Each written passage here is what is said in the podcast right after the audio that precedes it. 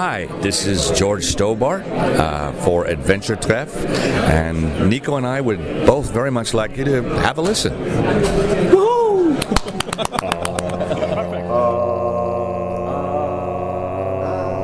Adventure Treff, der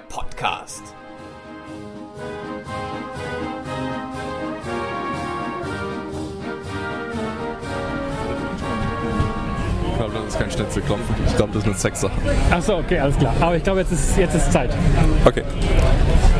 Hallo alle, wir sind in London bei der Adventure X und wir haben ganz viele Spiele gesehen. Und vielleicht noch ganz kurz vorstellen, wer alles da ist. Das können wir tun. Ja. Ich bin der Jan. Ich bin der Michael. Und der Basti ist auch da. So, und wir haben Spiele gesehen. Ähm, die Adventure X, wer es nicht kennt, ist ein Adventure-Treffen in London mit unglaublich vielen Adventure-Entwicklern. Äh, heute sehr viele, die die Kickstarters machen, aber auch andere Entwickler. Viele Spiele, die ich persönlich äh, noch nicht gesehen habe vorher. Und es sind auch, auch wieder Adventure-Größen da, wie Dave Gilbert ist da. Äh, Rolf Saxon ist diesmal da, die Stimme von George Stobbart im Original. Und falls ihr euch gewundert habt, äh, wer unser Intro gesprochen hat, das war genau äh, Rolf Saxon. Ja, wenn ihr nicht gedacht habt, oh, George Stobbart, das war George Stobbart. Richtig. Und falls ihr, euch, falls ihr euch wundert, warum unsere, ähm, unsere Geräuschkulisse so anders ist wie sonst, wir sitzen ganz englisch-typisch nach der Adventure X natürlich in einem Pub. Also äh, kann ein bisschen lauter werden ab und zu, aber ich denke, wir kriegen das hin. Vor allem sitzen wir hier auch zusammen mit der halben Messe. Das heißt, jetzt hier so am Nachtparktisch, da haben wir zum Beispiel gerade den, den äh, Thomas Reagan, der die Musik geschrieben hat für die Blackwell-Serie. Dann sitzt da gerade der Francisco Gonzalez, äh, der jetzt äh, gerade sein äh, Lamplight-CD macht und die Space Quest Historians und äh, sind noch eine ganze Menge andere Leute hier um die Ecke rum. Genau, also wer bisher noch, bei, noch nicht bei der Adventure X war, aber die schon damit spekuliert hat, äh, mal vorbeizukommen, äh, ist damit nochmal der komplette Beleg, ihr verpasst ja was. Also äh, lohnt sich für Adventure-Fans auf alle Fälle. Man muss nur früh da sein. Die, die Location ist nicht so groß wie die Menge der Leute, die kommen will. Von daher, wer, wer um 10 Uhr heute Morgen da war, das war, wo es angefangen hat, der ist noch reingekommen, aber viel länger nicht mehr. Also wohl 40 Leute mussten sie dann gleich, also wurden dann im Prinzip wieder heimgeschickt, fast schon, muss man sagen. Halb elf oder so. Ja. Ähm, genau, und äh, also man muss frühzeitig da sein oder man macht beim Kickstarter mit, wie es dieses Jahr war, wo man sich, glaube ich, auch einen garantierten Platz besorgen konnte. ja. Ähm, genau, also so viel zu Adventure X. Ähm, es werden Spiele präsentiert und es werden verschiedene Vorträge gehalten. Das ist eigentlich so das Grobkonzept dieses Kongresses und Messe. Äh, unterhalten wir uns zuerst über die Spiele, die wir uns angeschaut haben. Ja, ist glaube ich äh, der spannendere Teil für jetzt zu besprechen, weil das sind Spiele, Vorträge kann man sich nachher bei YouTube anschauen. Genau, man kann vielleicht noch dazu sagen, dass äh, Michael äh, heute auch da war, aber ganz viel zu tun hatte. Vielleicht so als Disclaimer vorweg, weil du warst ja auch da und stellst im Prinzip auch das Spiel Knossos aus. Äh, ja, genau. Ich da, bin da quasi als derjenige mit dabei, der den, den Kickstarter betreut und die Pressearbeit macht. Und äh, wir sind jetzt gerade mitten im Kickstarter. Ähm, haben wir ja schon mal drüber berichtet, aber da werden wir wahrscheinlich auch morgen noch mal schauen, dass wir noch mal ein, ein Video daraus zusammenkriegen irgendwie und dann Könnt ihr da gerne mal reinschauen. Ist jetzt gerade im Moment aktuell genau 50% finanziert und sind noch elf Tage über. Dann äh, schauen wir mal, ob das doch klappt. Gut, also dass ihr euch nicht wundert, warum dann Jan und ich hauptsächlich über die Vorträge uns unterhalten werden, weil wir uns die Vorträge angeschaut haben. Und äh, warum Michael zu Knossos nichts sagt, sondern nur wir was zu Knossos sagen und unsere Meinung dazu abgeben werden, werden später. Aber jetzt erstmal, äh, welche Spiele haben wir denn gesehen? Jede Menge. Ich gehe mal durch meine Sachen durch. Äh, Das erste, was ich gesehen habe, war St. Christopher School Lockdown. Ist erschienen. Laney Berry hat es endlich veröffentlicht. Nach wie vielen Jahren? Äh, 2013 war der Kickstarter und kurz vorher hatten sie mit der Entwicklung angefangen.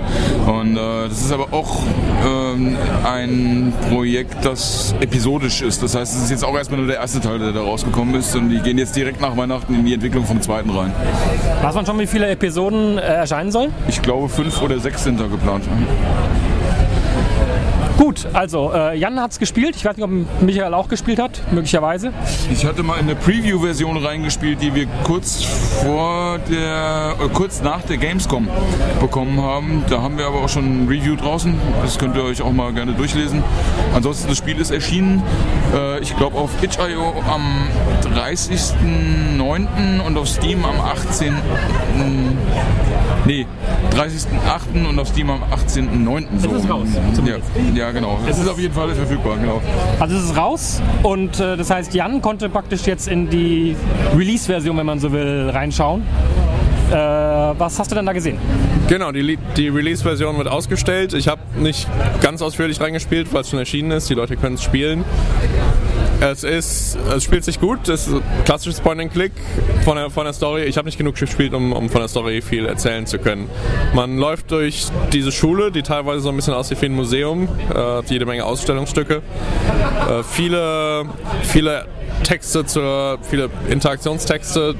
Man kann mit so gut wie allen Sachen alles machen.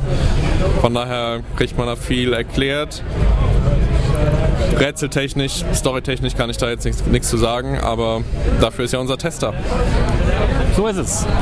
Ähm, was hatten wir noch? Jan guckt in seiner schlauen Liste nach oder in seinen, in seinen schlauen Giveaways. Ich äh, blätter hier weiter und das ist äh, Theropods, da- das Dinosaurierspiel. Das hat mir ziemlich gut gefallen. Das ist ein ähm, Pixel Art 2D, sehr schön animiertes äh, Rätselspiel, was aussieht wie ein Adventure. Man hat auch ein Inventar. Es spielt sich so ein bisschen wie ein simpleres Goblins. Die Charaktere sprechen auch nicht, weil man spielt, man spielt Die Goblin-Charaktere sprechen ja. Aber nicht. Ja, sie, die, die Figuren in, in Theropods äh, geben auch Laute von sich. Ja. Okay. So ähnlich wie bei ähm, Lydia, da war das auch so. Die haben auch keine echte Sprachausgabe draus gesetzt, sondern so eine Fantasiesprache halt einfach nur.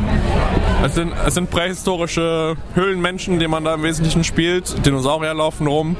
Man löst das erste Rätsel, also ich habe das erste Rätsel gespielt. Und dann fällt was vom Himmel und das ist da, wo die, wo die Demo endet. Es fühlte sich so ein bisschen an wie The Dick auch. Man hat natürlich nicht, man, man ist nicht auf dem Asteroiden, man ist im Dschungel, aber die, das, das Gameplay basierte sehr stark darauf, dass man mit der Umgebung interagiert. Alles, was man gemacht hat, hat sehr ausführliche Animationen auch hervorgerufen. Es spielte sich sehr flüssig, äh, waren noch ein paar Das ist der Schnitzelklopfer, der kommt ab und zu. Paar unklare Hotspots. Signale, das müssen wir mal entziffern. Also wer, wer diese Morse-Signale hier entziffern kann, die wir hören, der soll das bitte dann später in die Kommentare schreiben. Ich glaube allerdings, dass es ein sehr monotones äh, Wort wird. Theropods, das erste, äh, das erste Rätsel, was ich gespielt habe, war gar nicht mal so leicht. Man muss schon ein bisschen rumlaufen und interagieren, um rauszukriegen, wie reagiert die Umwelt auf mich, was passiert da. Ich habe es dann aber äh, ohne Hilfe zu Ende, können- äh, zu Ende spielen können, von daher könnt ihr das auch. Äh, mir hat es gut gefallen, es sieht richtig gut aus, Pixel Art, schön animiert. Kann man, kann man im Auge behalten. Während du äh, Theropods gespielt hast, ein Spiel ohne viel Worte und mit schweren Rätseln, habe ich ein Spiel gespielt mit vielen Worten und eher leichten Rätseln. Ähm, nämlich Dulac and Fay, Dulac et Fay, Dulac und Fay, schätze ich mal, so spricht man es hoffentlich korrekt aus. Äh, ein Kickstarter-Projekt, das äh, gerade auch noch läuft und das hier anspielbar ist in einer, ja, im Prinzip einer späten Alpha-Version. Ähm, Das ist äh, genau die Version, die auch in dem Kickstarter runtergeladen werden kann. Also wer das da selber spielen möchte, der kann sich das auch einfach selbst ziehen. Die sind, äh, ich glaube, 40.000 Euro wollen die haben irgendwie. 40.000 Pfund wollen sie haben. Ja. Äh, sind jetzt, glaube ich, bei 10.000 ungefähr. Ja, die haben ziemlich schnell ein Viertel zusammengekriegt und jetzt äh, sind sie halt so, kommen sie so langsam in diese Phase, wo es dann ein bisschen zäher wird, wie es bei jedem Kickstarter eigentlich ist. Also ich habe äh, die Demo durchgespielt. Ähm, sieht ähm, sehr gut aus für ein Independent-Projekt. Also man merkt, dass da ähm, ein hoher Aufwand reingesteckt wird. Äh, man kann ja auf der Adventure X auch sich das äh, Comic mitnehmen, das, wenn ich mich richtig entsinne, ein Pledge auch ist beim, bei, bei, bei Kickstarter und sich das Comic anschauen, was sozusagen, ähm, wenn ich es richtig verstehe, die Vorgeschichte erzählt. Man hat sich da so ein bisschen Anleihen genommen an Gabriel Knight, wo das ja auch immer so war. Da gab es ja auch immer dann bei den, äh, zumindest bei der ersten Box-Versionen waren dann ja auch immer Comics dabei. Super schön gezeichnet. Also man merkt, da sind äh, fähige Leute, die wirklich ähm, tolle Artworks machen können dabei. Ähm, spielte doch dementsprechend sehr atmosphärisch aus. Ist technisch natürlich noch auf einem frühen Stand. Also man musste so ein bisschen rumfriemeln, äh, um die Person auch dahin zu steuern, wo man sie hinsteuern will und so. Aber das ist vollkommen normal bei einem Spiel, das sich gerade noch frisch entwickelt und äh, ist vor allen Dingen halt sehr narrativ. Man spielt, ähm, wenn ich es richtig sehe, ist es, ist es ja im Prinzip eine Art Detektivstory auch wieder. Ähm, man spielt den Dulac, der einen Kriminalfall auflösen muss. Zumindest ist es in der Demo so. Also man äh, oder, oder eine Mordserie auflösen muss und wird begleitet von, von einem sprechenden Hund, die Faye, ähm, die quasi so eine Art Sidekick ist. Und äh, die wird auch entsprechend eingesetzt für, teilweise auch für die Narrationen auch für die Rätsel. Also beispielsweise, wenn man irgendwie riechen muss, äh, ob das Blut an, an der Leiche irgendwie noch äh, frisch ist, dann kann halt Faye das auch riechen, während Dulac äh, bessere Augen hat und dann sehr genau sehen kann, okay, wo war die Schnittwunde beispielsweise. Also das wird sehr schön eingesetzt, sieht gut aus, ähm, kann man aktuell noch mitplätschen und wie gesagt, Rätsel waren jetzt aber eigentlich relativ, relativ einfach. Das ist, geht dann wirklich so mehr in die Richtung von ähm, Leuten, die eine spannende Story ähm, erleben wollen. Spielt äh, im äh, späten 19. Jahrhundert in Norwegen scheinbar, wenn ich es richtig sehe. Jetzt möchte ich das im, im Comic so drin. Ich weiß gar nicht genau, ob die Demo auch in Norwegen spielt. Genau, kann man sich aber alles bei Kickstarter näher anschauen. Ähm, mal schauen, vielleicht können wir auch noch ein Interview mit den Leuten mitbringen und äh, die dann ein bisschen was Näheres über die Sache erzählen.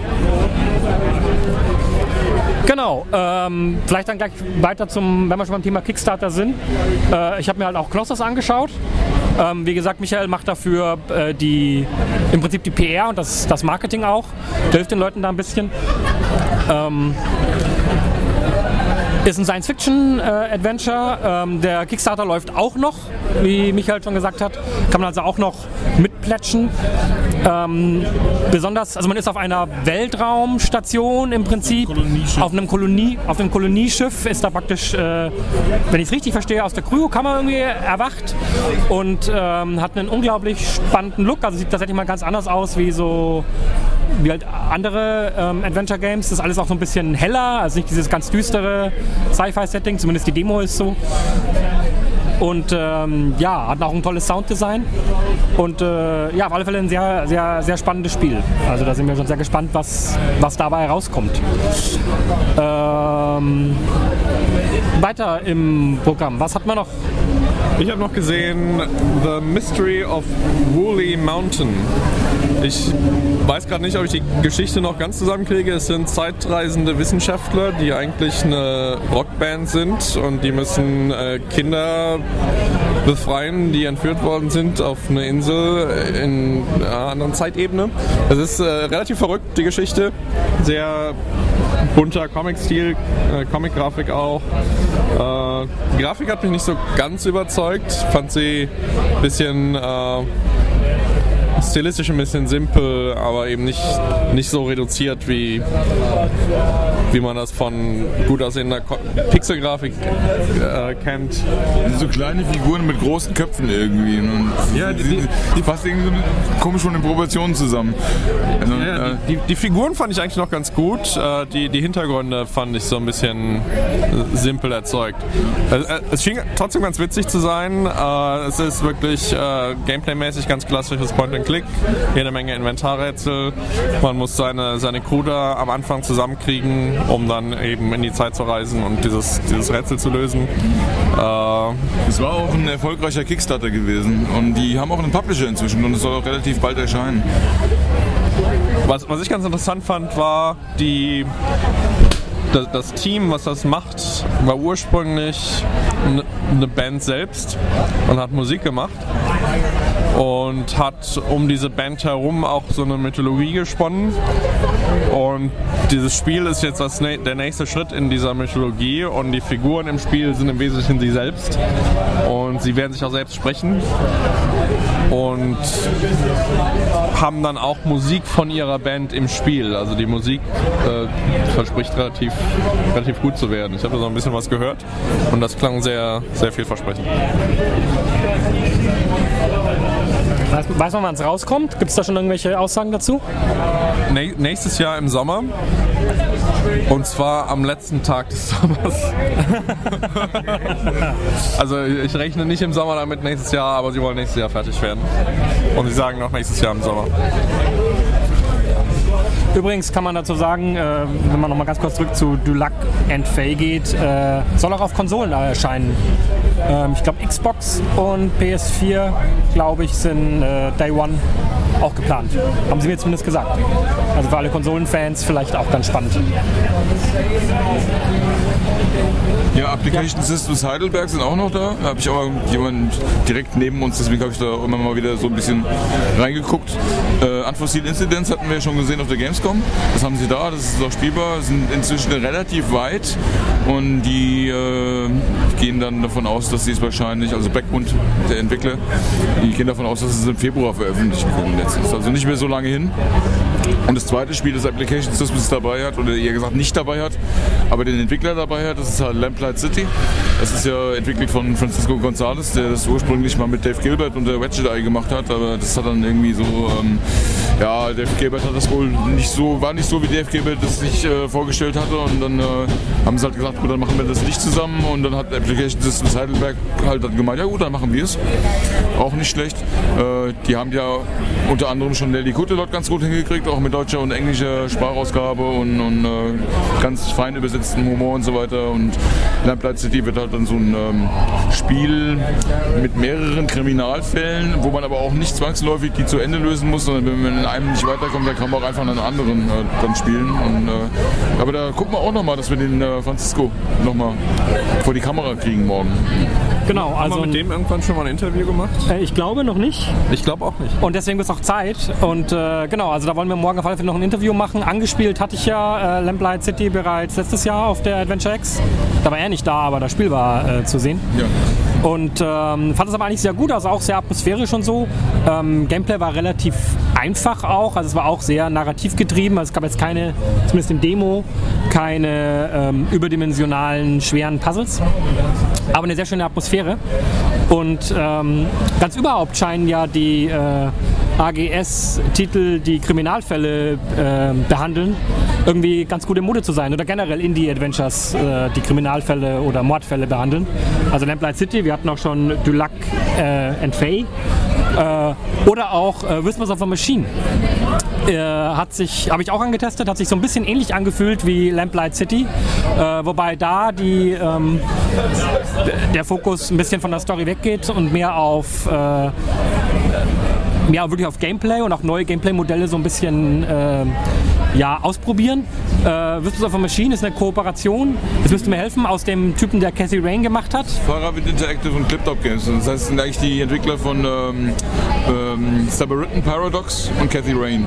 Die haben sich jetzt zusammengetan und ich finde, dass äh, Whisper of a Machine sieht auch noch mal besser aus als beide anderen Titel. Also das ist grafisch, die Zusammenarbeit, das, das finde ich echt eine tolle Sache. Das sieht wirklich sehr, sehr toll aus.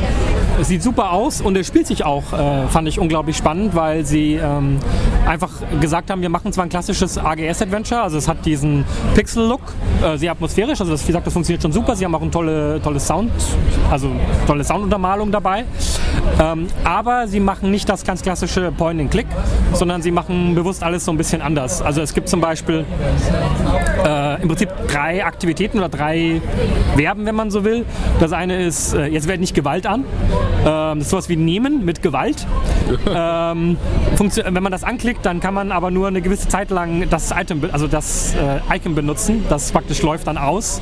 Also irgendwann geht dann die Kraft aus. Das heißt, man muss dann klicken und sehr schnell auf das, den gewünschten Hotspot klicken und dann macht die Hauptcharakterin, äh, reißt dann einen Schrank auf, ohne dass man den Schlüssel braucht beispielsweise. Ähm, ein weiteres Element ist so eine Art äh, Scanner, mit dem man den Bildschirm abscannen kann nach biometrischen Signalen, die dann aufleuchten. Das ist im Prinzip das ganze Thema Pixel Hunting äh, mal zu machen, aber in, in einer Form, die Spaß macht und irgendwie Sinn macht auch und nicht irgendwie frustrierend ist. Ähm, aber das ist praktisch das Prinzip. Also man hat einen Scanner und scannt damit praktisch den Bildschirm ab und kann damit Items finden und dann die Items, die man findet, also beispielsweise DNA-Spuren, auch vergleichen mit anderen Items, die man findet. Und das vierte ist so eine Art Lügendetektor, den man anmachen kann während Dialogen. Ähm, und der dann quasi, wenn man mit jemandem spricht, einem zeigt, äh, wann macht die Person irgendwelche anormalen Antworten. Und dann kann man das anklicken und kann dann quasi darauf wieder reagieren. Ähm, also mit solchen Elementen arbeiten die so. Ähm, sieht schon sehr gut aus, spielt sich schon sehr gut, viel Tutorial schon dabei. Also ist alles schon sehr gepolished. Ähm, hat aber auch tatsächlich einige ein bisschen clevere Rätsel schon dabei im Demo. Ähm, hat's viel Spaß gemacht. Wie gesagt, geht auch um Mordfall. Ähm, sonst kann ich nicht viel weiter dazu sagen. Die, die, die Demo endet im Prinzip, als man halt feststellt, dass irgendwas an dem Mordfall irgendwie dubios ist, wie es halt so häufig so ist. Ja, sieht gut aus. Soll nächstes Jahr erscheinen. Ähm, ob ein Kickstarter geplant ist, weiß ich nicht genau. Nee. Ich glaube nicht. Die machen das einfach so. Ähm, ja, jeder, der so, solche Spiele mag, äh, kann man sich mal im Auge behalten. Das klingt interessant. Was mich heute vielleicht sogar am meisten beeindruckt hat, war ein Spiel, was schon draußen ist. Äh, das war Bury Me My Love. Äh, ist ein Deutsche, deutsche, tatsächlich unter dem deutschen Titel äh, Verbrenne mich mein Schatz erschienen. Ist ein Mobilspiel, gibt es glaube ich, gibt's oder ist Ich glaube auch, ja. Ich glaube, das ist. ähm, nur Android und iOS, glaube ich. Wir können ja nochmal fragen. Äh, ich gucke mal, was hier drauf steht. Ähm, ja, iOS und Android. Äh, es ist ein Spiel, was im Wesentlichen ein, äh, ein Chat simuliert zwischen der Hauptfigur, der, der Figur, den der Spieler übernimmt, und einer Frau, die aus Syrien flüchtet. flüchtet. Äh, man selber ist ihr Partner und der bleibt zurück in Syrien um sich um seine Familie zu kümmern. Er kann sie nicht im Stich lassen. Und er versucht jetzt via Smartphone-Chat seine Freundin oder Frau, weiß ich nicht, äh, ihr dabei zu helfen, nach Europa zu flüchten. Und das passiert in Echtzeit. Also es gibt zwei Spielmodi. Eins, eins ist Echtzeit und eins ist äh, Story-Modus. Äh, und in Echtzeit kriegt man ta- tatsächlich äh, ihren, ihre, ihre Flucht in Echtzeit äh, über das Telefon äh, vermittelt. Und man gibt ihr immer Ratschläge und je nach Ratschlag macht sie dann andere Sachen, sie nimmt, sie nimmt andere Routen, äh, trifft andere Leute und erzählt einem dann immer davon. Und wenn man in Echtzeit spielt, kriegt man dann stundenlang die Meldung, sie ist gerade nicht online, man kann nicht mit ihr chatten und dann kriegt man irgendwann eine äh, Benachrichtigung, äh, wo sie dann Kontakt aufnimmt und dann kann man eben weiter mit ihr chatten. Und nach zwei Wochen ist sie dann, wer weiß wo, in Europa, hoffentlich. Es gibt 19 verschiedene, verschiedene Enden. Es kann also auf sehr unterschiedliche Arten ausgehen.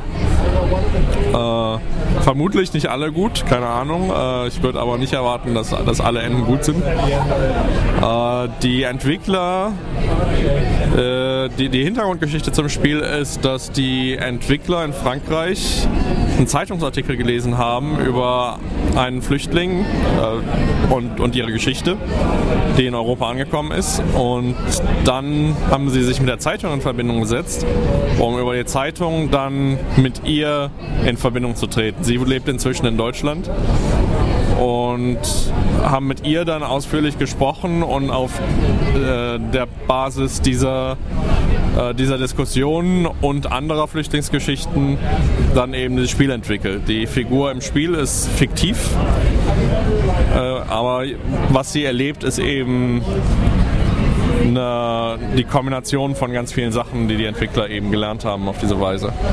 Und das ist, glaube ich, eine sehr, äh, sehr intensive Spielerfahrung, äh, die man da machen kann. Äh, ich habe es mir eben schon runtergeladen, ist 3 Pfund im Play Store und äh, ja, das werde ich auf jeden Fall spielen. Interessiert mich sehr. Ähm, gut, ich weiß gar nicht genau. Michael, du bist ja auch ein bisschen rumgelaufen. Kannst, hast du irgendwie noch was Spannendes entdeckt on, auf dem, on the floor sozusagen, also in der Ausstellungshalle? Also angespielt habe ich nichts, aber ähm, wer auf jeden Fall noch da ist, können wir noch mal erwähnen. Also wir haben noch äh, Jean-Baptiste mit seinem Lancelot Hangover. Der ist halt da, äh, das kann man anspielen. Dann, ähm, was war denn noch? Ich, kann mir, ich, kann mir die, konnte mir die, die Joe Richardson ist da mit seinem äh, Four Last äh, Things. Das hatten wir schon mal gesehen auf der EGX West in London. Da war das in der Left Field Collection mit drin. Das ist auch inzwischen schon erschienen. Das kann man also auch schon kaufen. Ähm, wen haben wir denn da noch? Äh, Woody Mountain haben wir angesprochen. Dann war noch dieses Spiel von dem österreichischen Entwickler da, von dem ich äh, den, den, Namen vergessen habe, wo es auch um den syrischen Flüchtling ging. Das gucken wir uns auch morgen nochmal an. War, ist auch ganz spannend. Da geht es also auch um, um äh, das ist ein episodisches Spiel. Äh, allerdings dann äh, nicht so in der Form, dass es halt eben über Mobile mit, mit, mit Chat funktioniert, sondern es ist dann auch ein, ein richtiges ein Adventure, das äh, episodisch ist. Die erste Episode ist, glaube ich, jetzt kostenlos erschienen und äh, je nachdem, also sie sagen, wie, wie je nachdem wie erfolgreich das wird, werden sie es dann auch fortsetzen. Allerdings sieht es wohl gut aus. Also es scheint wohl doch ganz, ganz gut anzukommen. Das können wir uns morgen auch nochmal anschauen. Ansonsten, es gab noch einige interessante Sachen, aber die meisten habt ihr jetzt schon erwähnt. Ich weiß, dass Jan noch äh, an irgendwelchen äh, auch mal wieder Leichen herum exerziert hat. Habe ich mir das richtig gemerkt? Äh, ja, ich habe hab den Titel von dem Spiel vergessen. Deswegen wollte ich das erst. Du, aber bevor ich es vergesse, äh, mache ich noch einen Titel. Und vielleicht fällt dir währenddessen der Titel wieder ein. Denn der Titel heißt Before I Forget. Äh, den habe ich mir noch angeschaut. Ähm, das ist ein. Ähm, der böse Ausdruck, den ich nicht mag, heißt Walking Simulator. Und äh, das ist eigentlich das äh, ja, ist ein sehr narrativ geprägtes Spiel. Ähm, man spielt es in 3D. Engine ist Unity. Und man erwacht in einem Raum, der sehr hell ist und es ist alles sehr blurry, also sehr verschwommen, man sieht nichts und versucht dann erstmal seine Brille zu finden. Und ähm, kann dann wieder, also praktisch erstmal wieder sehen und stellt dann fest, sehr klassisches Thema eigentlich so, man kann sich nicht erinnern, was man hier macht und warum man hier in diesem Raum ist. Und äh, während man eben sich dann quasi so vortastet, langsam aufwacht, langsam wieder was sieht, die ersten Gegenstände entdeckt und sich in diesem sehr hellen äh, Environment sozusagen dass das teilweise auch noch farblos ist. Also wenn man dann Gegenstände entdeckt, dann werden die langsam farbig. Also es, man merkt so, die Erinnerung kommt langsam so zurück, wenn man, wenn man, äh, man sieht irgendwelche Dokumente am Boden, die sind komplett weiß und erst wenn man sie anguckt, werden die praktisch überblendet. So ganz langsam kommen die Buchstaben wieder hervor. Also so mit der Zeit füllt sich quasi so der Raum, den man dann so entdeckt, äh, der Reihe nach füllt sich quasi mit Erinnerungen und äh, man findet halt dann heraus, dass also man kann sich doch nicht, nicht genau erinnern, wer man ist, aber man findet heraus, dass man sein Freund oder Kind, das wird in dem Moment noch nicht ganz klar, dass, äh, dass das irgendwo ist und dass, dass, ähm, dass dieser, ich glaube Darren hieß er, dass er äh, Pianospieler ist und äh, immer gerne auf dem Piano spielte und man betritt dann auch Räume, hört dann auch Piano-Laute äh, so in seinem Kopf, aber die ganze Person ist nicht zu finden. Und äh, weitere Gedankenfetzen, die dann kommen, ist, dass man irgendwie im Regen war und plötzlich irgendwie aufgeschnappt worden ist und plötzlich irgendwo anders ist. Also es ist alles sehr dubios äh, und irgendwas scheint passiert zu sein mit einem selbst und auch mit seinem Freund oder Kind, wie gesagt, weiß man nicht genau. Und äh, es geht scheinbar wohl darum, dass man diese Erinnerungen versucht sehr schnell, oder dass man sich diese Erinnerungen wieder erarbeiten muss, bevor man sie eben vergisst, äh, weil es eben ganz wichtig ist ähm, für die Person, um auch um vorwärts zu kommen. Ich kann nicht genau sagen, wie die Geschichte weitergeht. Es ist alles ein bisschen verworren. Es gibt auch so Sachen, also es, es werden Sachen gemacht wie so ein bisschen Portal-mäßig, also man betritt Räume und verlässt sie wieder und plötzlich hat sich irgendwie alles verändert. Man verlässt den Raum plötzlich irgendwo anders oder plötzlich sind alle Räume gleich. Ähm, also es ist alles so ein bisschen weird und ein bisschen spooky. Ähm, mehr kann ich jetzt noch nicht sagen. Das ganze Spiel soll ungefähr eine Stunde dauern, also es wird jetzt keine Riesengeschichte werden, sondern eben äh, eine Geschichte, die die Person dahinter, das ist eine, eine Games-Journalistin, Namen wieder entfallen, ähm, die die schon länger erzählen wollte und jetzt halt sich zusammengetan hat mit zwei, drei weiteren äh, Entwicklern, die quasi gesagt haben, okay, wir setzen deine Kurzgeschichte sozusagen im Sinne eines interaktiven Spiels um, wird also sehr narrativ werden. Ich bin mit der Grafik nicht ganz so klar gekommen, äh, weil sie eben sehr hell war. Sie ist ganz bewusst sehr abstrahiert, teilweise sogar ein bisschen verpixelt und halt eben sehr simpel. Es gibt einfach, es gibt auch keine Texturen, ganz wenig. Ähm, fand ich ein bisschen anstrengend, kann aber auch damit zusammenhängen, dass ich vor einem riesen Bildschirm gespielt habe und das dann noch ein bisschen intensiver ist.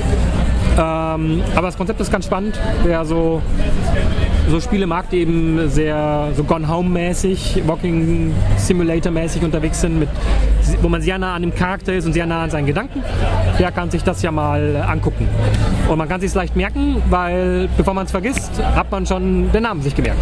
Ja. Mir sind noch ein paar Titel eingefallen, die ich noch gesehen habe. Einmal so Frost Rune ist da. Das ist, glaube ich, ein äh, First-Person-Adventure, das auch schon erschienen ist. Das können wir uns nochmal ansehen. Dann der. Ich versuche mir anzuschauen, aber das iPad war alle. Ich versuche es morgen nochmal. Ja, genau. Und dann äh, der, der Nathan Hamley ist noch da mit seinem äh, Guard Duty. Das, das, war, das war auch ein Kickstarter gewesen, auch ein erfolgreiches. Das haben wir uns ja auch schon letztes Jahr angeschaut. Genau, das haben wir letztes Jahr schon quasi äh, so auf dem Laptop mal so nebenbei gesehen. Der hat jetzt auch offiziell einen Stand. Und wer auch noch da ist, aber keinen Stand hat, dafür aber trotzdem ein Laptop dabei ist und was wir uns ansehen können, das sind die Leute von Stuck in Attic, Attic die Gibbous machen. Die sind auf jeden Fall auch morgen nochmal vor Ort, mit denen werden wir auch nochmal sprechen. Sehr gut. Jan, ist dir der Titel wieder eingefallen von dem Spiel, das du äh, angeschaut hast? Ich könnte jetzt ja sagen, äh, aber Und einfach nicht sagen, was. das, das wäre das wär gelogen. Ich, ich habe ihn aber recherchiert, deswegen weiß ich ihn jetzt wieder. Ah, dann lass uns an ein bisschen teilhaben. Der Name ist Silent Streets. Das ist ein Spiel, was im viktorianischen England spielt und man muss als Detektiv äh, Mordfälle aufklären. Die erste Episode ist raus für iOS und Android. Die zweite Episode habe ich gerade eben angespielt. Kommt demnächst raus. Also es sieht aus wie ein Sherlock Holmes Interactive Fiction Spiel, ist aber kein Sherlock Holmes. Ich weiß nicht, ob man die Liz- Lizenz nicht gekriegt hat oder was passiert ist, aber es, es fühlt sich an wie Sherlock Holmes. Wir wissen ja alle, dass Sherlock Holmes der größte ähm, Detektiv aller Zeiten ist. Ähm, wie man in der hervorragenden äh, Bertram Fiddle Zeitschrift nachlesen kann. Und falls irgendjemand von euch noch morgen auf der Adventure X ist, dann kann man sich sehr empfehlen, bei den Bertram Fiddle Leuten, die auch da sind, sich diese Zeitung abzuholen. Ja, lobende Erwähnung von Bertrand Fiddle, unfassbar lustig, die, die Broschüre oder die, die Zeitung. Ähm, Sherlock aber es- Holmes, es ist nicht Sherlock Holmes, aber es spielt sich ähnlich. Genau, Silent Street ist Interactive Fiction, man sieht Standbilder, dazu Text, man äh, wählt was aus. Dann läuft man woanders hin und forscht da weiter nach. Als äh, Gimmick hat man Augmented Reality eingesetzt. Äh, ich habe das gesehen, als ich in das Leichenschauhaus gegangen bin. Da konnte ich die Leiche untersuchen und das habe ich nicht gemacht, indem ich ein Bild von einer Leiche auf dem Bildschirm gesehen habe und da Sachen angeklickt habe, sondern ich habe quasi durch die Kamera in den tatsächlichen Raum vor mir geguckt und das Telefon hat den Leichentisch mit der Leiche drauf in die reale Welt äh, eingebettet Was auf der Messe bestimmt lustig aussieht. was auf der Messe lustig aussah. Und dann konnte ich, dann hatte ich eine Minute Zeit, um mit der Kamera um die Leiche, äh, mit, mit der Kamera um die Leiche zu fahren und vier Stellen zu finden, wo irgendwas auffällig ist. Und mit der Information, die ich da finde, kann ich dann eben weitermachen im Spiel. Scheint gut geschrieben zu sein. Ich glaube, Richard Cobbett hat es auch geschrieben. Was mich gestört hat, ist die Monetari Monetarisierungsstrategie. Immer wenn man zwischen zwei, von einem Standort zu einem anderen Standort wechselt, hat man die Wahl, entweder ein blödes Minispiel zu spielen oder durch, durch die Gegend zu laufen, tatsächlich. Oder Geld zu bezahlen im Was auf Wesentlichen. der Messe auch ein bisschen blöd ist. Was auf der Messe auch ein bisschen blöd ist. Die Version, die er gezeigt hat, hat ist quasi freigeschaltet. Da kann, kann man dann gratis Taxi fahren. Aber äh, ja, das führt dazu, dass man in sehr, sehr kleinschrittiger Weise immer dazu immer vor diese Auswahl gestellt wird, was dann die Geschichte unterbricht. Und ich will eigentlich wissen, was in der nächsten Location passiert. Wenn sie das mal bei Zack McCracken fürs Fliegen gemacht hätten, dann wäre Ron Gilbert heute Millionär. Ja. Das, das war's, was ich heute gesehen habe. Wir können auch kurz über die Vorträge reden. Genau, also Jan und ich waren in der Vortragshalle, ähm, wo dann ähm, zwei Minuten bevor es losgehen sollte, der Strom ausgefallen ist. Und dann mussten wir umziehen in die größere Vortragshalle, was aber gut war, weil dann hatten wir alle wieder Platz. Genau, die größere Vortragshalle ist deutlich besser, kostet aber halt mehr. Deswegen war es ganz praktisch, dass die kleine äh, kaputt ist. Genau, ähm, also mit, mit ein wenig Verspätung ging es aber dann trotzdem los. Ähm, Wie es traditionell jetzt üblich ist mit, Dave Gilbert. Mit Dave Gilbert, wie es traditionell üblich ist, ohne Livestream dann. Aber wie es traditionell unüblich ist, haben wir Ton von Dave Gilberts Vortrag und auch Bildmaterial. ich ich würde nicht zu viel versprechen. Noch ist die Kamera nicht, Ja. noch, noch ist es nicht äh, im Internet. Äh, ja, dann, dann ähm, gehe ich in die Ecke und schäme mich. Ja, Dave Gilbert hat darüber erzählt, wie er Spiele macht im Wesentlichen, wie üblich. Diesmal hat er erzählt, wie es eben die, die Zone gibt, wo, wo es alles ganz einfach ist. Die Zone, wo man sich selbst herausfordert und die Zone weiter draußen, wo es eben dann frustrieren wird und man sich selbst und das Spiel kaputt macht. Und relativ persönlich, wie er das wie er in allen drei Zonen schon gewesen ist beim Entwickeln von Blackwell und seinen anderen Spielen und eben Rat für andere Spieleentwickler gegeben hat, wie man hoffentlich vermeiden kann, in die Frustrationszone zu kommen und wie man das selbst managen kann. Ja, wie immer ein sehr persönlicher Vortrag von Dave Gilbert. Ähm, und wie immer ein äh, to toller Auftakt. Und äh, ja, es ist halt so, es läutet so die Adventure X immer so ein bisschen ein als das Event für Indie-Entwickler. Und äh, dass es eben irgendwo auch so ein bisschen eine Entwicklerkonferenz ist, wo man sich auch ein bisschen mit sich selbst beschäftigt und guckt, dass man besser wird und äh, Wissen teilt. Und er kommt, er ist jetzt zum sechsten Mal da, er kommt jedes Jahr aus New York, was ziemlich beeindruckend ist. Ja, absolut. Und wir freuen uns jedes Mal, dass er da ist. Ja. Und, äh, aber es gibt nicht immer nur ganz klassische Entwicklerthemen, sondern manchmal auch speziellere Themen, die man vielleicht so gar nicht auf dem Schirm hatte. Und äh, das nächste Thema war im Prinzip äh, Politik in narrativen Spielen. Ja, von Jess Haskins, die darüber erzählt hat, wie Worldbuilding funktioniert, wie man sich darüber Gedanken macht, wie die Welt hinter einer Geschichte aussieht, die, die Spielwelt und wie die verschiedenen, welche, welche Schichten das hat, die, wie das Universum aussieht, wie die Zeit da funktioniert, wie die Politik in der Gesellschaft ist, wie, äh, wie die Leute funktionieren.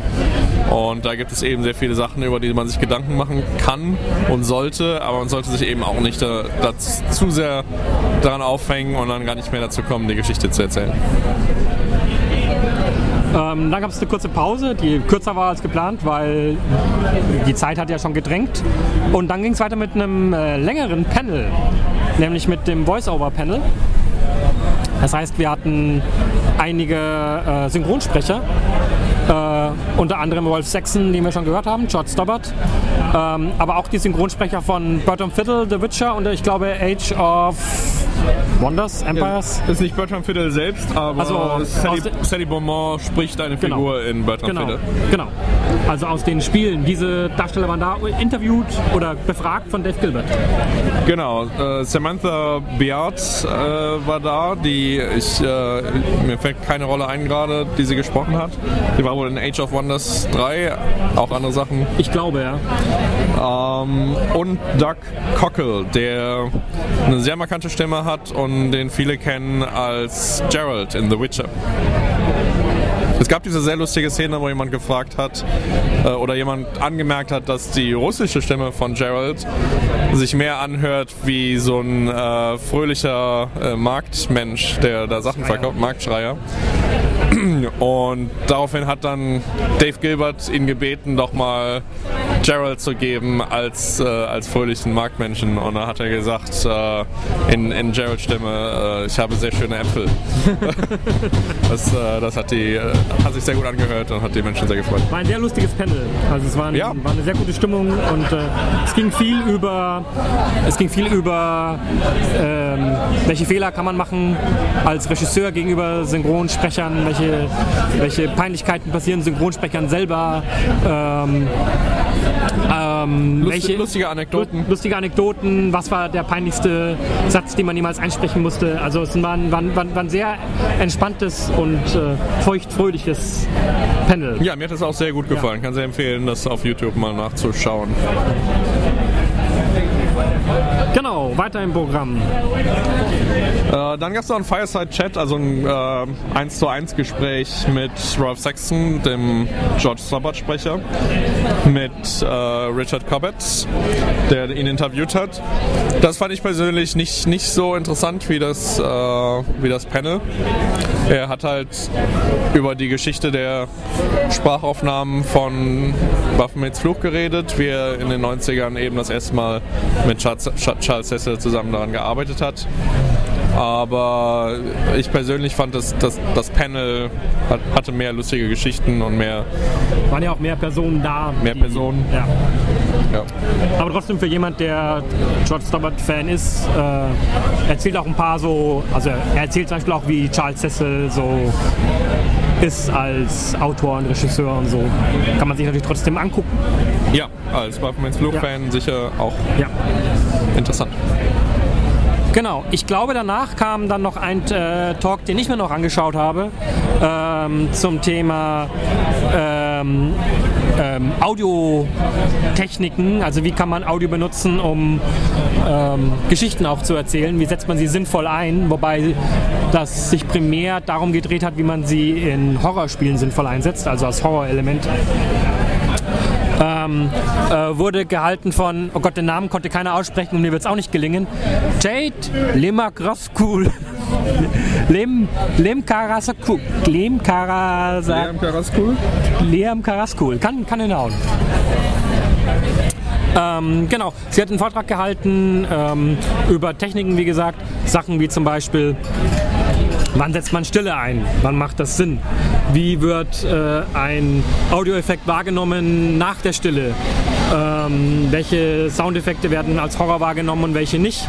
Da geht es auch viel dann darum, dass man den Audioeffekten halt auch irgendwie äh, einen gewissen Charakter auch einfach gibt. Also es macht ein Spiel ist weniger gruselig, wenn man einfach nur versucht, irgendwie Leute besonders laut anzubrüllen oder besonders unangenehme Geräusche zu bringen. Das macht halt keinen positiven Gruseleffekt, sondern ist halt einfach nur ein Share-Scump. Sh- Jump Scare, Scare Jump, wie auch immer. Und äh, ihr Plädoyer war halt dafür, dass man das Audiodesign halt eben, dass, das, dass man das auch als Content sieht und sich da auch Gedanken drüber macht. Viele Beispiele gebracht aus Silent Hill, ähm, wo irgendwie der Sounddesigner, ich glaube, 200 verschiedene Aufnahmen für Fußschritte äh, sich besorgt hat, ähm, um das irgendwie ein Spiel, also äh, ganz verrückte Sachen, äh, die sie aber halt danach auch auszahlen, wenn das Sounddesign halt gut ist. Genau, und danach waren wir eigentlich draußen und haben äh, Spiele ausprobiert. Das heißt, die weiteren Talks, die haben wir auf Video und die kann man sich vermutlich auch auf dem Livestream nachträglich noch angucken. Haben wir aber selber noch nicht gesehen. Ähm, bis auf das allerletzte, das war allerdings kein Talk mehr, sondern wie das traditionell üblich ist bei Adventure X, äh, ein interaktives Spiel mit, der, mit dem Publikum. Ja, das war eine, eine Comedy-Veranstaltung, The MMORPG Show heißt das. Der tourt durch England mit der, mit der Geschichte und veranstaltet im Grunde, nimmt sich zwei Leute aus dem Publikum, veranstaltet dann so ein Live-Rollenspiel-Event eine Stunde lang.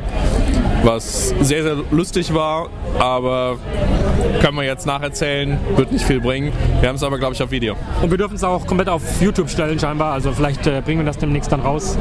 Ähm, ja, es ist halt ähm, das, was man als, als äh, Live-Rollenspiel kennt, äh, mit, mit, ähm, mit äh, ich sag schon spontan Comedy. Mein Gott, mein Wortschatz, Englisch und Deutsch gleichzeitig denken. Zu kompliziert.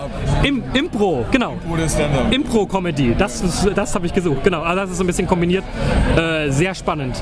Äh, wobei wir jetzt nur einen Durchgang gesehen haben, mit, also es war nur eine halbe Stunde oder so, aber wir haben sehr viel gelacht. Ja, kann man auch mal hingehen. Es kom- wird komplett anders sein. Genau. Von daher. Genau. Sehr schöner erster Tag auf jeden Fall. Wir freuen uns auf morgen. Da werden wir noch weitere Spiele anspielen. Da werden wir auf jeden Fall auch äh, rumlaufen und Interviews machen. Äh, Unter anderem ist auch der Joel Meyer da, der im Moment an äh, Purgatory arbeitet. Das ist auch so ein ähm, Pixel-Adventure. So, äh, kommt aus der Schweiz. Sehr schön. Können wir also auch ein Interview in Deutsch machen dann. Und äh, ja, wir werden uns hier jetzt noch ein bisschen umschauen. Wenn wir so in die Menge gucken, ist schon eine ganze Menge noch los. Es sind noch sehr viele Leute von der Messe da. Ich sehe hier zum Beispiel gerade den äh, Robert McGon, der an äh, Thimbleweed Park mitgearbeitet hat, der sich gerade unterhält mit dem russischen Übersetzer von Thimbleweed Park. Das sind so Konstellationen, die dann auch hier immer wieder zustande kommen. Das ist immer ganz lustig zu sehen. Man kennt ja die Leute inzwischen nach den ganzen Jahren, wer sich dann so mit wem da so angeregt unterhält. Und wir sind gespannt, was wir morgen noch sehen. Ja, also wie gesagt, immer wieder eine Empfehlung. Äh, kann man sich auf alle Fälle anschauen, die Adventure X. Äh, man trifft viele bekannte Entwickler und morgen beispielsweise auch Brian Moriarty, den man äh, kennt als ähm, Chefdesigner und Entwickler zum Beispiel von Loom. Und der wird morgen auch nochmal so eine Keynote halten, das wird auch ganz spannend. Auch alte Infocom-Legende, der hat ja schon Wishbringer gemacht, Wish, der ist ja genau. schon ganz lange dabei, also auch schon ein richtiger Veteran. Genau, Wishbringer und ein paar andere Infocom-Titel. Ähm, und ich werde mein, ich werd mir mein, äh, meine Lodestar-Packung, ein Spiel, an das er nicht erinnert werden möchte, werde ich ihm zu, zum Signieren geben. Ähm, genau, also wieder mit Sicherheit ein sehr spannender Tag. Ähm, so wenn wir nicht komplett kaputt oder besoffen sind, machen wir vielleicht nochmal einen Podcast. Dann, äh, und das kriegen wir hin. Also jetzt, jetzt ist gesetzt, wir müssen morgen einen Podcast machen. Also ihr kriegt morgen noch einen weiteren Podcast und wir kommen natürlich mit Videomaterial zu. Der wird wahrscheinlich morgen nicht mehr so lange, weil das meiste, was wir morgen machen, eigentlich Videoaufzeichnungen sind, die es ja hinterher sowieso zu sehen gibt. Noch ein paar spannende Talks noch auf der Liste, die werden vielleicht auch nochmal ganz interessant werden, aber auch die sind ja dann als Video verfügbar.